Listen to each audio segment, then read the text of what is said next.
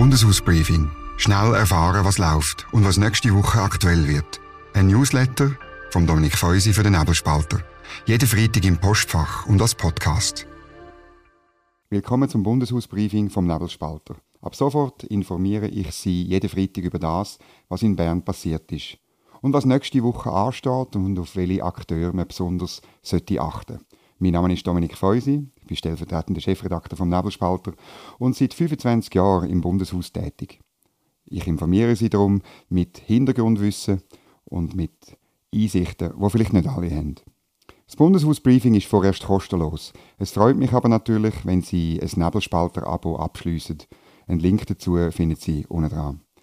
Sie kommen die Mail über, weil Sie politisch aktiv sind oder interessiert sind. Die alle, die den Newsletter bekommen. Sie leisten den Beitrag zum Funktionieren von unserem Land. Danke vielmals. Mein Newsletter hilft Ihnen dabei. Also, steigen wir ein. Das gibt's reden. Sowohl der Ständerat als auch der Nationalrat haben diese Woche Motionen abgelehnt, die die Weiterleitung von aus der Schweiz stammenden Waffen an die Ukraine ermöglicht hätten. Und ich habe ein kleines Zitat dazu, das bemerkenswert ist. In der Debatte im Ständerat hat Daniel Josic, äh, Zürcher SP-Ständerat, gegenüber dem Thierry Burkhardt, FDP-Präsident aus dem Aargau, gesagt, Zitat, Ja, Herr Burkhardt, Sie haben recht. Wenn man nicht auf der Seite des Guten steht, dann hilft man, wenn Sie so wollen, dem Bösen, dem Aggressor. Aber das muss man aushalten, wenn man neutral ist. Das ist so. Das ist unangenehm. Jetzt gehen wir zu den Sachen, die nächste Woche aktuell sein werden. Das Top-Thema wird die Stromversorgung sein. Der Nationalrat beratet ab Montag den sogenannten Mantelerlass, mit dem erneuerbare Energien weiter gefördert und Ziel für den Ausbau verankert werden sollen.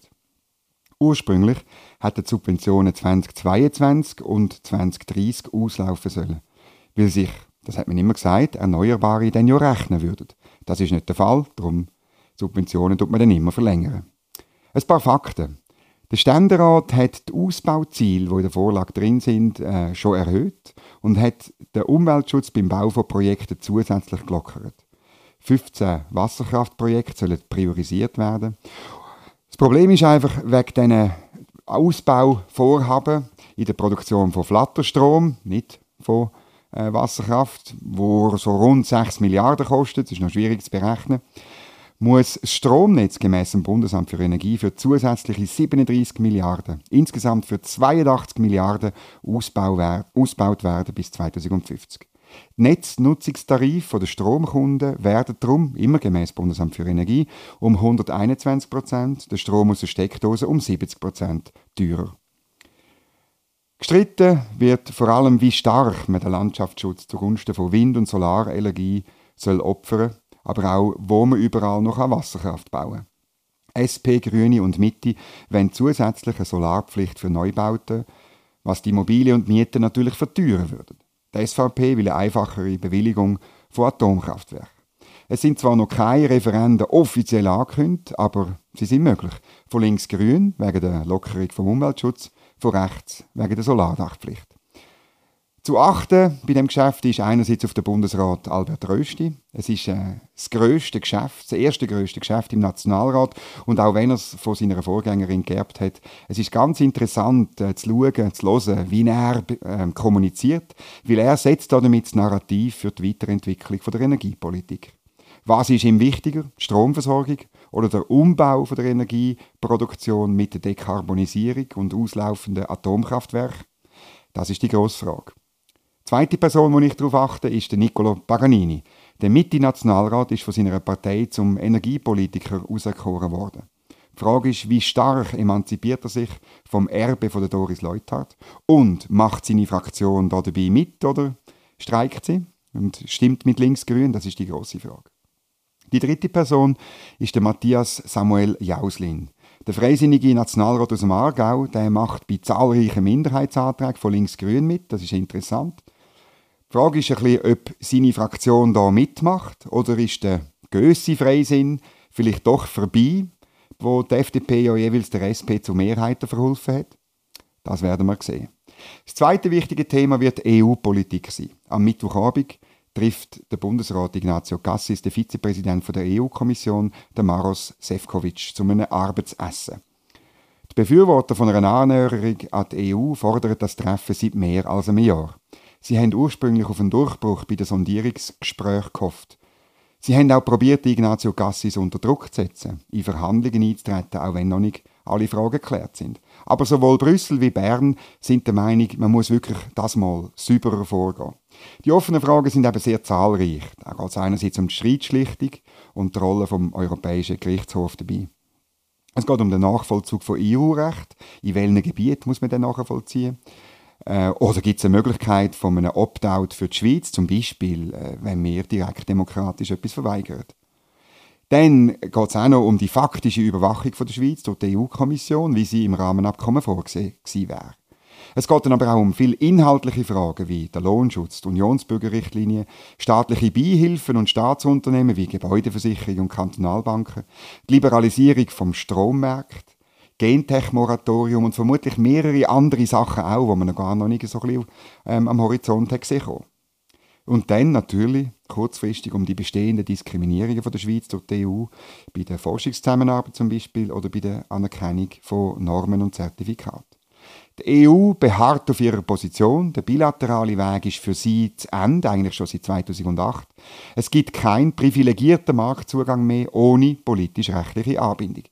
Das kann man gut finden oder schlecht, das ist einfach eine Tatsache. Die Schweiz würde jedoch ein Freihandelsabkommen eigentlich genügen für die Schweiz. Und zwar so eins, wie die EU mit Kanada, Kanada abgeschlossen hat. Gemäß einer Studie vom Institut für Schweizer Wirtschaftspolitik würde das einen Wachstumsschub bewirken, auch in der EU. Die Untergangsszenarien von zu stark auf die EU ausgerichteten Wirtschaftsverbänden wie Swissmem oder auch ähm, Swiss die Untergangsszenarien haben sich bis jetzt nicht bewahrheitet. Ich achte bei dem Geschäft auf den Bundesrat Ignazio Cassis. Die Frage ist, ähm, tut er die bestehenden Probleme, ich habe sie aufzählt, ansprechen? Oder lässt er sie weg und welche lässt er weg, um so die Stimmung an dem Arbeitsessen nicht zu verschlechtern? Und ich achte darauf, wie ist die Berichterstattung in den Medien darüber. Dominiert die nüchterne Einschätzung oder die Empörung, dass die offenen Fragen weder schnell gelöst noch ignoriert werden können? Was sonst noch läuft? Der Bundespräsident Alain Berset hat einen Auftritt an der Uni St. Gallen. Er lässt sein außenpolitische Flair aufblitzen und redet zum Thema Welt in der Krise und die Schweiz? Er redet ausdrücklich über die Rolle der Schweiz im UNO-Sicherheitsrat, eigentlich als Thema von Ignazio Cassis. Ähm, ich habe gehört, dass der Alain Berset den Auftritt an der Uni St. Gallen selber eingefädelt hat und macht mir ein bisschen den Anschein, rein subjektiv. Er nutzt dieses Präsidialjahr, um sich für höhere Aufgaben zu empfehlen. So auch kürzlich mit einem mehrtägigen Auftritt bei der UNO in New York oder mit einem dreitägigen Besuch in Botswana und Mosambik. Dann im Parlament tut man die letzte Differenz bei der Reform der beruflichen Vorsorge ausräumen. Ob die Vorlage am Freitag in der Schlussabstimmung durchkommt, ist offen. Ich würde sogar sagen fraglich. SP und Grüne sind ohnehin dagegen. Sie werden das Referendum ergreifen, aber Bauern und Gewerbler haben jetzt auch eine Mühe mit der Senkung der Eintrittsschwelle und oder ähm, der Senkung vom Koordinationsabzug, weil das die Kosten der Arbeitnehmer für den Arbeitgeber erhöhen tut. Der Ständerat beratet noch die Renteninitiative der Jungfreisinnigen. Schade, dass es da kaum einen Gegenvorschlag wird geben, wie man sehr oft bei links-grüne Initiativen macht. Und äh, die Initiative für die 13. AHV-Rente vom Gewerkschaftsbund wird ebenfalls noch besprochen. So, das ist es das Bundeshausbriefing vom 10. März 2023. Hat Ihnen das Bundeshausbriefing gefallen? Dann tun Sie es bitte weiterempfehlen. Tun die Form als Podcast abonnieren. Tun das Briefing selber abonnieren. Jeden Freitag um halb drei im Mailpostfach oder eben auf der Podcast-App, dort, wo wir es jetzt gerade gehört haben. Am Samstagmorgen dann als Artikel online auf nebelspalter.ch. Ich wünsche Ihnen ein schönes Wochenende und freue mich, wenn Sie nächsten Freitag wieder dabei sind. Ihre Dominik Feusi. Bundeshausbriefing. Jede Woche gut informiert. Ein Newsletter und Podcast vom Nebelspalter.